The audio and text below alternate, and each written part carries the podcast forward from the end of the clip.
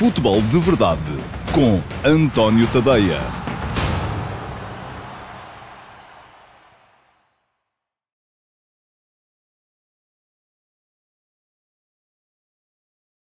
Ora, então, olá, muito eh, bom dia a todos. Eu sou o António Tadeia e esta é a edição do dia 10 de dezembro de 2020 do Futebol de Verdade. Ahm, penúltima edição desta semana, portanto, penúltima oportunidade ahm, que eh, vocês têm para eh, deixar perguntas nas caixas de comentários eh, para que elas possam vir a ser ahm, selecionadas e então, ou respondidas em direto durante a própria emissão do Futebol de Verdade ou então selecionadas para serem respondidas depois no sábado na edição do uh, Q&A. Muito bom dia a todos, ao Paulo Neves e a todos os outros que estão por cá todos os dias. Bom dia também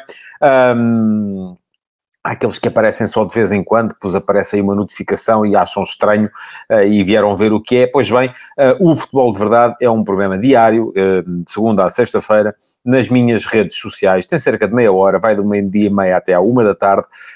e um, passa no, em direto no Facebook, em direto no Twitter, em direto no meu canal de YouTube no meu canal Dailymotion e no meu site, o antoniotadeia.com. Podem ver em todos estes locais.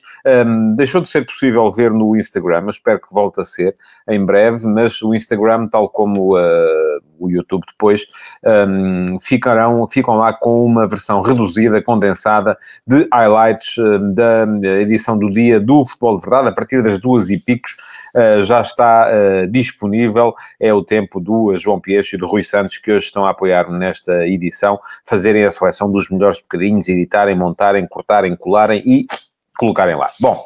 Hoje temos um, Liga dos Campeões, acabou ontem a fase de grupos da Liga dos Campeões. Um, o Floco do Porto já se sabia que não só que ia ficar apurado, já se sabia também que ia ficar em segundo lugar do seu grupo, o que quer dizer que vai ter uma tarefa difícil lá para fevereiro, março, porque os segundos classificados um, não vão ser cabeças de série na próxima eliminatória e, na maior parte dos casos, nem aconteceu aquela coisa uh, que às vezes acontece do favorito ficar em segundo lugar e depois, às vezes, um, o cabeça de série vir a ser uma equipa que não é assim tão uh, mais forte. Neste caso, acho que todos os favoritos ganharam os seus grupos, o que torna isto ainda mais complicado uh, para o Porto. Enfim, há, aquela questão que pode sempre ser debatida entre Barcelona e Juventus, quem é que seria o um, favorito. Uh, agora estou, eu não sei se isto é verdade, isto que me está a dizer o Paulo Neves, que Paulo Rossi tinha falecido, já sabia. Um, não sabia do caso do Carlos Machado, não sei se é verdade, se é verdade, enfim, eu tenho momentos muito bons passados no passado, obviamente com o Carlos Machado e uh, fiquei um bocadinho em choque agora com esta com esta notícia a ser verdade. Enfim, não, não vou sequer alongar-me mais porque um, gosto pouco de saber das coisas desta, nestes momentos. Enfim, um, vamos, uh, vamos continuar. Um, eu estava, agora perdi-me completamente, não sei onde é que, onde é que, onde é que estava. Peço desculpa a todos. Uh, uh, bom, enfim, vamos recomeçar. Liga dos Campeões, tarefa muito complicada e difícil para o Flóculo Porto, com certeza, na fase seguinte da, da, da, competição, eh, porque só lhe resta escolher entre um de sete cabeças de série, não pode ficar com o Manchester City, porque já esteve no seu, no seu grupo e todos os outros uh, uh, sete são equipas muito, muito fortes. É claro que há equipas mais fortes do que outras, mas acabará sempre por ser muito complicado para o Porto arranjar ali um adversário que seja minimamente acessível. Pronto, enfim. Agora, há uma coisa que é, uh, que é certa, é que a equipa do uh, Flóculo Porto passou por esta fase de grupos com, de forma absolutamente, quase, quase que não deu para transpirar, não é? É a ideia que fica. O Porto ganhou quatro dos cinco jogos, venceu os quatro jogos contra o Olympiacos e o Olympique de Marselha um, e não sofreu sequer golos nesses, nesses quatro jogos. Uh, e aquilo que uh, depois perdeu pontos, sim, contra o Manchester City, empatou em casa, uh, com alguma fortuna, é verdade, a zero, e perdeu fora por 3 a 1, mas, na verdade, em, seis, em cinco dos seis jogos desta fase de grupos, o Porto nem sequer sofreu golos. Deu só luxo de ontem, na, na última partida, quando já tinha o segundo lugar definido, ter apresentado o Sérgio Conceição uma equipa quase totalmente alternativa, com oito titulares habituais poupados, ou oito jogadores que não são habitualmente titulares a jogar de início, um, e a equipa a responder uh, na perfeição perante um Olympiacos. Até podia dizer assim, ah, mas os outros também não estavam muito para ali virados. Estavam. A questão é que o Olympiacos sabia, podia vir a precisar do resultado. Por acaso não precisou, uh, porque o Olympique de Marselha também uh, perdeu fora com o Manchester City. Mas bastaria o Olympique de Marselha ter empatado para o Olympiacos ter ficado fora das competições europeias.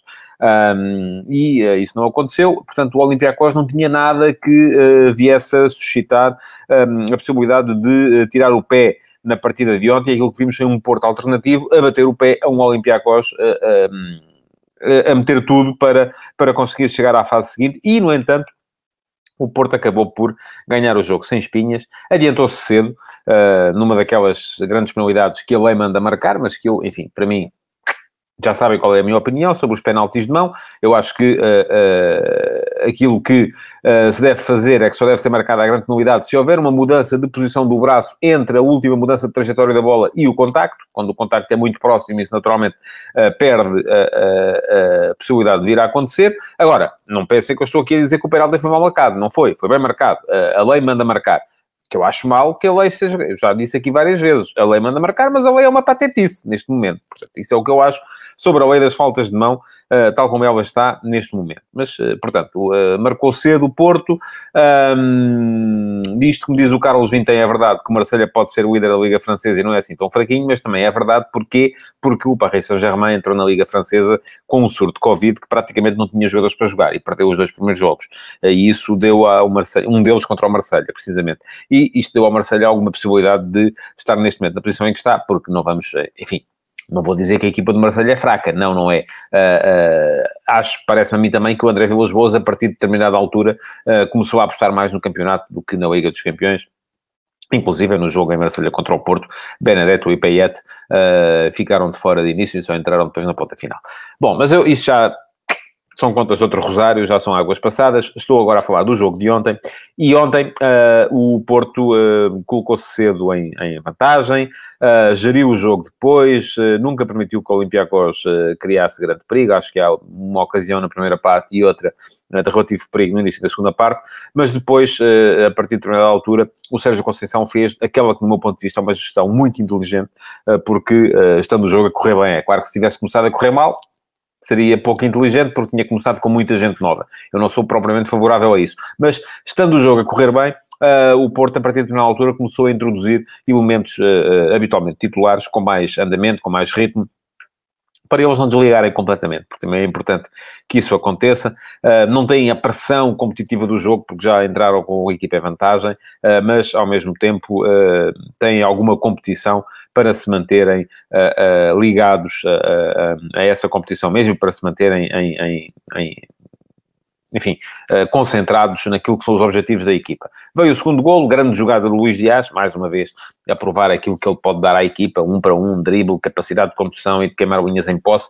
Um, é verdade que não é uma assistência do Dias para o Uribe, porque ele tenta o cruzamento para o interior da área, a bola bate um, num adversário e vem uh, para a entrada da área, onde o Uribe lhe aplicou ali um bilhete daquele chamado antiga, que o José Sá ainda tocou, mas já não conseguiu travar. 2 a 0 para o Porto, resultado tranquilo, vitória a provar que o Porto era, sem dúvida nenhuma, a segunda melhor equipa deste, deste, deste grupo e conseguido uh, com uma série de gente pouco habituada a jogar. Jogou o Nanu, uh, começar pela baliza, jogou o Diogo Costa, jogou o Nanu como defesa direito, Jogou o Diogo Leite, mais uma bela exibição do Diogo Leite. Alguém me perguntava aqui há bocado se ele teria ganho o lugar ao Sarra. A minha dúvida é como é que ele não, não, não, não ganhou primeiro, como é que ele não foi a primeira escolha uh, quando uh, o, não havendo Marcano, o Pep ficou, ficou lesionado, porque é uh, esquerdino, tal como é o Sarri, e do meu ponto de vista, enfim, não terá tanta alta competição associada, como tem o Sarri. Uh, mas uh, parece-me ser um jogador mais fino, menos físico, mas mais fino do que o uh, Sarr.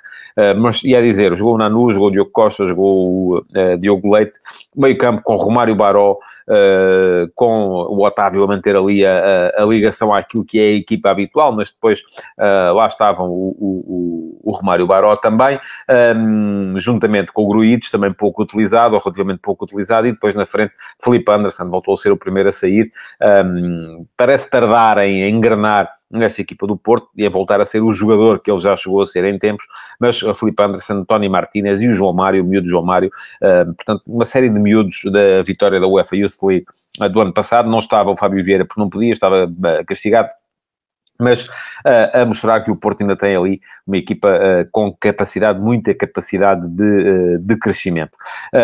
portanto, foi isso, vitória tranquila, a mostrar que o Porto está e a somar mais pontos para Portugal no ranking, e aliás, ontem em termos de ranking as coisas correram tão bem, tão bem, tão bem, que para correrem melhor era só mesmo o Krasnodar não ter empatado. Enfim, mas eu já disse aqui várias vezes que o... Um, que o Krasnodar, uh, que, que os russos não são propriamente a nossa maior preocupação, uh, que a nossa preocupação fundamental são mesmo os franceses, porque eu estou a olhar para cima, não estou a olhar para baixo. Mas reparem, ontem, em termos de ranking, confirmou-se que o Lokomotiv de Moscou ficou fora, porque perdeu uh, o seu jogo e, portanto, mesmo tendo o Salzburgo perdido com o Atlético de Madrid, acaba por ir o Salzburgo para a Liga Europa e o Lokomotiv fica fora das competições europeias. Confirmou-se que o Marselha ficou fora, mesmo tendo perdido o Olympiacos com o Porto, o Marselha também perdeu com o Manchester City uh, e, portanto, uh, para já está tudo a correr bem. Vamos ver como é que vai ser hoje em termos de uh, equipas francesas e equipas russas na Liga Europa. Ainda há algumas coisas em jogo, mas está, volto a dizer, tudo aberto, tudo escancarado para que Portugal possa entrar na próxima época em condições de ameaçar o quinto lugar do ranking que neste momento é ocupado pela pela França. Ora, muita gente me está aí a perguntar, e eu não respondi na altura, mas uh, vou responder agora, um, ehm, quem é que eu acho que é o uh, adversário ideal uh, para o Porto nesta, na, na, próxima fase da Liga dos Campeões? Enfim, se quisermos pensar em termos de apuramento, eu acho que há duas equipas com as quais o Porto pode bater-se, enfim, não sendo favorito, porque o Porto não será favorito de forma alguma. Isto que diz o Carlos Gusto é verdade, o adversário a evitar seria o Paris Saint-Germain, eh, porque à partida seria mau para Portugal, e eu acho que o Paris Saint-Germain é mais forte que o Porto. Um, bom, bom, bom mesmo era que o PSG calhasse uh, com um dos segundos classificados mais fortes, tipo o Barcelona, não é?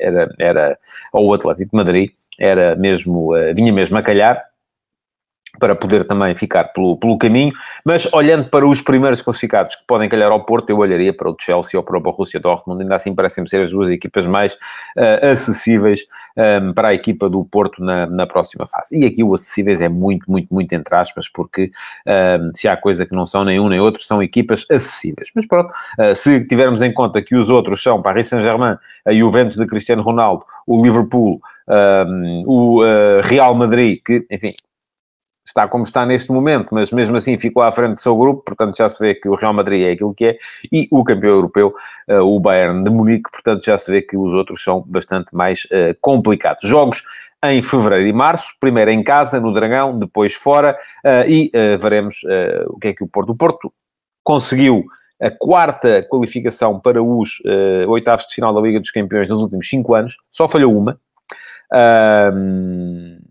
O que, e essa que falhou foi porque nem sequer esteve na Liga dos Campeões, foi eliminado pelo Krasnodar na, na, na pré-eliminatória, e está a esse, nesse, nesse ponto melhor do que o Porto nos últimos cinco anos, só mesmo Paris Saint-Germain, Barcelona, Real Madrid, Bayern, Manchester City e Juventus. São as uh, seis equipas que estiveram sempre nos oitavos de final. Portanto, com quatro qualificações, tantas quanto o Porto, temos o Atlético de Madrid, o Borussia Dortmund e o Liverpool. Portanto, é, vamos olhar para isto e perceber que não é aquilo que o Porto conseguiu nos últimos anos, não é uh, propriamente um, um, uma coisa de sumenos, não, é uh, uma prova de força e eu escrevi sobre isso hoje de manhã no último passo, quem quiser pode ir lá ler ao uh, antoniotadeia.com. Mais umas notas soltas relativamente à Liga dos Campeões de ontem. foi engraçado ver os jogadores do Borussia de Mönchengladbach um, por causa daqueles uh, 10 minutos que houve de diferença entre o final do jogo em Madrid que eles perderam por 2-0 com o Real, e do jogo em Milão entre o Inter e o Shakhtar, uh, perceberem se estavam ou não fora da Liga dos Campeões, porque um golo para qualquer das equipas uh, em Milão uh, arrumaria com o Borussia. não entrou esse gol, ficou 0 a 0 e isso significou que o Borussia continua na Liga dos Campeões e que o Shakhtar, tendo conseguido empatar em Milão com o Inter, uh, vai para a Liga Europa e deixa o Inter fora das competições europeias. Portanto, parabéns para o uh, Luís Castro. Estava num grupo muito complicado. Uh, toda a gente acharia que, à partida, os favoritos eram o Inter de Milão e o Real Madrid. Acabou o Inter por ficar fora, mas o Shakhtar ficou no terceiro lugar que, que era, se calhar, mais expectável. Um, do Real Madrid já disse, mesmo em crise, ganhou o grupo, portanto é uma equipa que a este nível não falha. Um, importante ou, ou, ou, relevante também a forma como o Atlético Madrid foi ganhar fora uh, ao Salzburgo por 2 a 0. Está forte o Atlético este ano. Uh, neste momento, se me perguntar, eu diria que é o principal candidato a ganhar a Liga Espanhola. Um, e não é por causa da vantagem que tem, mas é porque me parece ser a equipa mais sólida, mais consolidada. Uh, o Real poderá lá chegar se eventualmente ultrapassar uma série de problemas. O Barcelona não vejo, francamente, aquilo melhorar muito, uh, mas uh, o Atlético conseguiu ganhar sem, sem espinhas também fora. Ao Salzburgo, 2 a 0, segue à frente na prova. E um último, ah, uma última nota para o jogo entre o Paris Saint-Germain e o Istambul Başakşehir para dizer que, depois de ter dito tudo aquilo que disse aqui ontem, uh, relativamente à decisão da UEFA, que me pareceu ser a mais correta, e pareceu, uh, não atribuir pena de derrota à, à equipa do Istanbul Başakşehir ou, ou ao Paris Saint-Germain, por terem abandonado o jogo e terem-se recusado a continuar, uh, mas um, fazer com que o jogo fosse recomeçado hoje sem o, o, o árbitro da polémica, Uh, mas há uma coisa que eu não compreendo, muito francamente, e vou dizer aqui, é que tenha sido retirado o cartão a, a Pierre Webu. Ora bem, se bem se lembram, a questão, uh, toda a questão radicou na ordem de expulsão dada a Pierre Webu, treinador adjunto do Istambul Başakşehir, um, e uh, que depois o quarto árbitro, dirigindo-se ao árbitro principal, terá ter-se-á referido a Pierre Webu como o negro tem que ser expulso. Um, eu já o disse aqui ontem, que acredito que o quarto árbitro em questão, até acredito que ele não seja racista e que tenha que pagar um bocadinho justo pelo pecador e ele tenha que, que ser punido um, por ter diferenciado o uh, treinador em questão uh, pela cor da pele, porque é uma coisa que não, não me parece admissível, mas também não creio, enfim, não sei o que é que está no relatório, mas não creio que o Ebo tenha sido expulso por ser negro. Uh, já não acreditava nisso ontem, continuo a não acreditar nisso hoje. Para mim, a coisa resolvia-se de forma muito uh, simples. Era uh, o jogo recomeçava, o quarto árbitro era naturalmente castigado, com uns meses, umas semanas, enfim, não sei, para perceber que não se pode, não pode distinguir as pessoas pela cor da, da, da pele. Uh, mas, obviamente, a expulsão mantinha-se, uh, porque essa, uh, o facto da UEFA ter retirado o cartão a Web e ter permitido que eu fosse para o banco no resto do jogo, das duas uma, significa que ou a UEFA cedeu e foi um bocadinho paternalista perante este caso, Uh, sem razão, ou então que aquilo que está no relatório, ou que a gravação uh, das, das conversas uh, é muito mais grave do que aquilo que todos nós pensávamos que tinha passado. Portanto, para ter sido retirado o cartão ao Ebo, eu só vejo uma justificação. É de facto ele ter sido expulso por ser negro. É ter havido ali preconceito prévio à expulsão de, do treinador adjunto do Istambul Başakşehir e eu não quero acreditar nisso, porque se acreditar nisso, enfim, um, estamos muito mal. E aí já estamos a falar de culpa formada e de uma gravidade extraordinária por parte da equipa de arbitragem romena que apitou uh, o, uh, o, início do jogo entre o Paris Saint-Germain e o Başakşehir. Portanto, volto a dizer, para mim isto resolvia-se de forma muito simples, mantinha-se a expulsão. Uh, vou ler o comentário do Marco Lopes, diz de acordo, quer dizer, ele insultou o árbitro ou outra coisa qualquer, mas como lhe chamaram negro, não merece o vermelho. Pronto, é isto. Eu não, eu não, não tenho a gravação das conversas. Eu não sei o que é que está no relatório do árbitro. Eu não sei se, de facto, a UEFA chegou à conclusão uh, que a expulsão era injustificada. Antes de, de, de, do, do, quarto árbitro ser referido a ele como é para expulsar o negro. Um, mas, uh, uh, enfim, a julgar por aquilo que foi agora a reação da, da UEFA, um, das duas uma, ou é uma patetice da UEFA, ou então uh, aquilo que acontece é que uh, o, o, que se passou terá sido mesmo muito grave da parte da, da equipa de arbitragem. Bom, vou abordar muito rapidamente a conferência de imprensa de Jorge Jesus uh, de ontem, que terá acontecido minutos antes do, do, do, de eu fazer aqui o futebol de verdade, mas eu não a tinha visto ainda. Uh, houve aqui alguns uh, comentários, um, e na qual Jorge Jesus terá dito: Isso do racismo agora também parece que é moda. Bom, um, o Jorge Jesus é uma, daquela, é uma daquelas pessoas do. Uh, e eu conheço relativamente bem, uh, um, é uma daquelas pessoas uh, de gerações antigas que é indiscutivelmente competente, de uma competência extraordinária na sua área de especialidade, e no caso do Jorge Jesus é treinador de futebol, mas que depois revela alguma falta de sensibilidade noutro tipo de questões sociais. E só mesmo por isso é que eu percebo uh, que o Jesus tenha dito aquilo que disse. Aquilo é mesmo um caso de falta de sensibilidade, tal como terá sido o caso uh, com a jornalista da Sport TV um, ehm, na semana anterior. Uh, é uma questão de falta de sensibilidade. Eu não acredito, muito sinceramente, enfim, estarmos aqui agora a achar que porque Jesus tinha dito aquilo era racista, um, era o mesmo que acharmos que ele, uh, por exemplo, no seu primeiro Benfica, um, não colocaria a jogar o Ramires porque o Ramires era negro, não é? Não, não, não estou a, a, a, imaginar esse tipo de, de, de situação. Um, simplesmente, uh, para Jesus, uh, para o ego de Jesus, Uh, eu, atenção, isto que está a dizer o Carlos Gusto, que me diz o dom da palavra não é o forte do JJ, um, eu nem vou tanto por aí, sabe? Eu acho que a questão é mesmo. Uh, uh, ele não se explicou mal. Eu acredito que aquilo é, é, o que ele pensa de facto. Para ele, tudo é irrelevante, à exceção uh, das ideias que ele tem para o próximo jogo e como ganhar o próximo jogo e como preparar o próximo treino. É uma pessoa de tal maneira centrada na sua indiscutível competência um, é mais isto, é mais falta de noção, de facto. É uma pessoa de tal maneira centrada, na, isto que diz o Jorge Coelho, que diz uh, que é falta de noção. Um, é uma pessoa de tal maneira centrada na sua indiscutível competência uh, profissional uh, que muitas vezes perde a noção realmente da gravidade das coisas que se passam no mundo que a ele não lhe interessa assim tanto. Eh, porque para ele o importante é, eh, eh, e eu sei que Jesus, não sei se ainda é assim, mas há uns anos era, ehm, antes de ser treinador do Benfica, nomeadamente, uh, conhecia mais jogadores do Campeonato Brasileiro do que jornalistas brasileiros, muito provavelmente, porque ele via tudo uh, e estava constantemente uh, a par de tudo aquilo que se passava, uma pessoa de tal maneira obcecada pelo trabalho que, ehm, quando é a altura de ir de férias, manda a família e fica em casa a ver bola. E, e, e, isto eu sei que foi, não sei se ainda é verdade, mas já foi.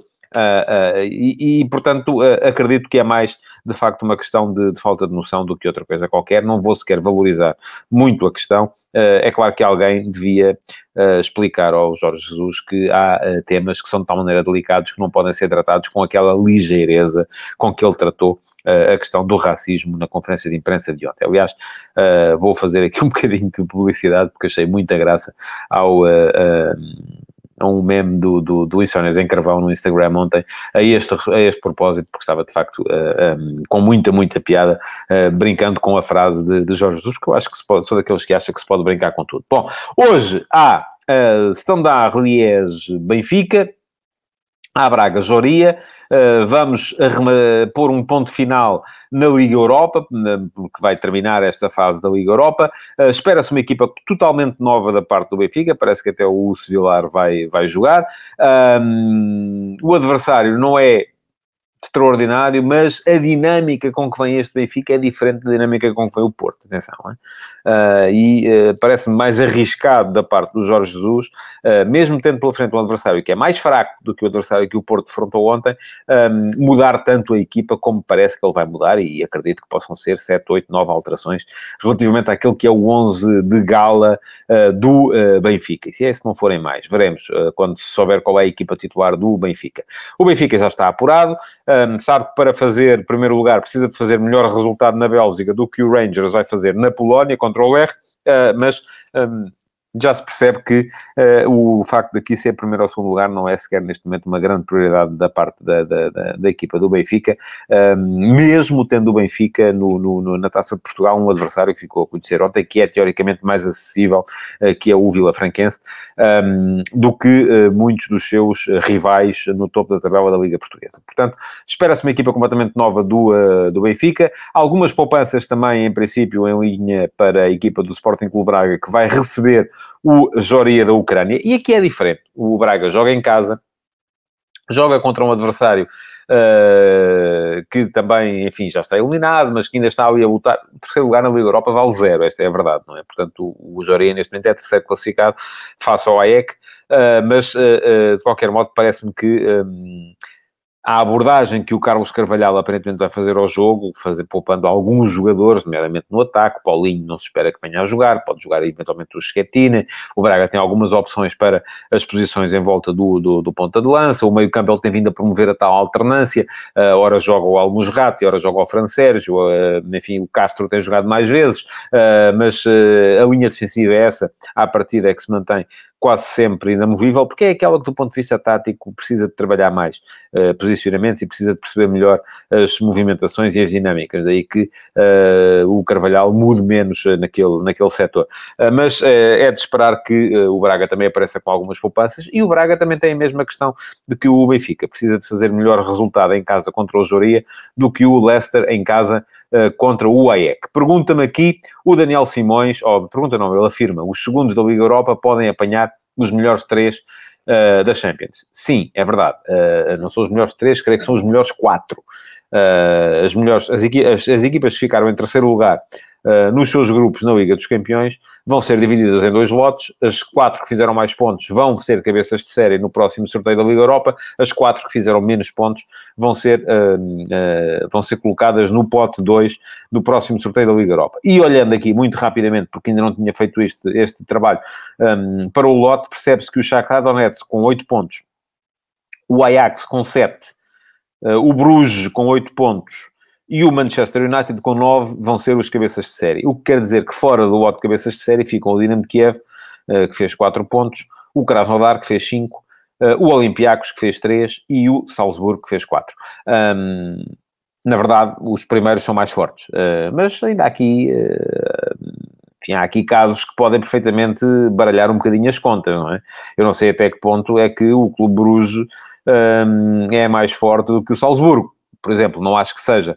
Uh, tem muito a ver com os grupos de onde vieram. Portanto, uh, não é tão líquido assim que ser segundo no grupo seja tão pior do que ser primeiro, embora obviamente, uh, as duas equipas ainda tenham opções muito reais de virem a ser primeiras, uh, mais, apesar de tudo, mais o Benfica do que o, uh, do que o Braga, porque eu não acredito, sinceramente, que o Leicester escorregue em casa contra o AEC. E estou a dizer isto a ver se dá sorte, porque da última vez que eu disse aqui uma coisa parecida aconteceu mesmo, foi isso que não acreditava que o Joria tirasse pontos ao, ao, ao Leicester e tirou mesmo. Bom, um, antes de chegar ao fim, ainda temos 3 ou 4 minutos, uma passagem pela situação do Sporting, que para o jogo complicado que aí vem uh, para a Taça de Portugal contra o Passo de Ferreira, toda a gente viu aquilo que o Passo de Ferreira fez na luz contra o Benfica na última jornada da Liga. Portanto, é uma equipa muito difícil uh, que o Sporting vai defrontar em casa na, na, na, próxima eliminatória da Taça de Portugal. E o Sporting sabe que não vai ter nem o Rubem Amorim no banco, e eu, a mim parece-me perfeitamente,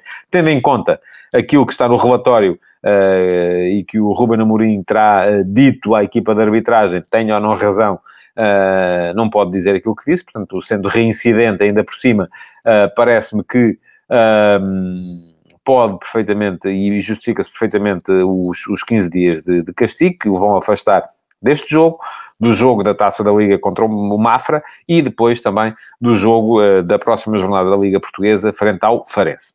Uh, mas, uh, sobretudo, uh, não vai estar também o Pedro Gonçalves, tem sido a principal figura da equipa de Sporting e do campeonato português neste arranque da época. Ora, tem-se vindo aqui, ou tem-se vindo a especular com a possibilidade do João Mário poder subir no terreno, e poder vir a ocupar uma das posições perto do ponta de lança, entrando o Mateus Nunes para a zona do meio campo com o uh, João Palhinha, uh, e eu, muito francamente, eu no início da época até achava que o Pedro Gonçalves ia jogar no meio campo e o João Mário é que ia jogar à frente, portanto acho que o João Mário tem perfeitamente características para poder jogar ali, uh, não me choca que isso venha, venha a acontecer, mas eu, muito sinceramente, não faria assim. Uh, porquê? Porque uh, me parece que isso vai uh, interromper uh, as dinâmicas de um meio-campo que está a funcionar uh, de forma uh, extraordinária, que é um meio-campo formado pelo João Palhinha e pelo João Mário. Um, além de que me parece que o meio-campo do Sporting com Palhinha e Matheus Nunes fica curto. Eu acho que fica curto do ponto de vista ofensivo, falta-lhe criatividade, um, que o João Mário dá logo ali naquela zona do campo. Ganha em solidez, como é evidente, ganha em poder físico, como é evidente. o Carlos Gusto diz isto, pode ser a oportunidade de Tabata, e quem diz do Tabata diz do uh, Tiago Tomás, que pode voltar à titularidade. Enfim, há uma série de... O Sporting tem uma série de jogadores. O Giovanni creio que não está em condições ainda de, de, de, de jogar uh, por causa de uma, de uma lesão. Um, o mesmo sucede com o Plata, mas há uma série de jogadores do Sporting para ocupar aquela posição e que faz que levaria ou que permitiria que o uh, uh, Ruben Amorim me, me, substitua o Pedro Gonçalves sem ter de mexer no equilíbrio da sua zona de meio campo. Aliás, enfim, eu ia dizer, primeira jornada do campeonato contra o Passo de Ferreira, também não jogou Pedro Gonçalves, na altura estava com Covid, um, e aquilo que também não havia João Mário ainda, não é?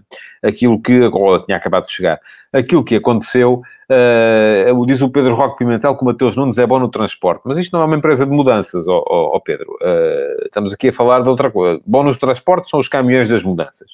Uh, o Sporting no meio campo precisa de criatividade, e eu parece-me que o, João, o, o Mateus Nunes é uh, para jogar na posição do Palhinha, é para alternar com o Palhinha. Uh, se me disser, ok, uh, entra o, o, o, João Mário para a frente e entra o Daniel Bragança para a zona de meio campo, até pode jogar o Mateus Nunes com o Daniel Bragança. Aí já me parece que era mexer demais. mas aquilo que eu acho é isto, é que é preciso, um, um, dos dois médios tem que ser um criativo, tem que ser alguém que começa a dar à equipa uh, risco ofensivo e capacidade de criação, coisa que o Mateus Nunes e o João Palhinha não dão. Uh, esta é a minha opinião, posso estar enganado. Enfim, eh, eu estou aqui para dar a minha, não é de mais ninguém. Uh, bom, uh, muitas perguntas sobre o Sporting que vou deixar para o Q&A porque já é uma e um da tarde e, portanto, está na hora de chegar ao final do Futebol de Verdade de hoje. Um, queria agradecer-vos por terem estado aí desse lado, um, pedir-vos para colocar o vosso like na emissão de hoje, para partilharem e para continuar a deixar perguntas que já não vão ser respondidas hoje, mas podem perfeitamente ficar para o Q&A de sábado que vem. Muito obrigado então e até amanhã. Futebol de Verdade, em direto de segunda a sexta-feira, às 12h30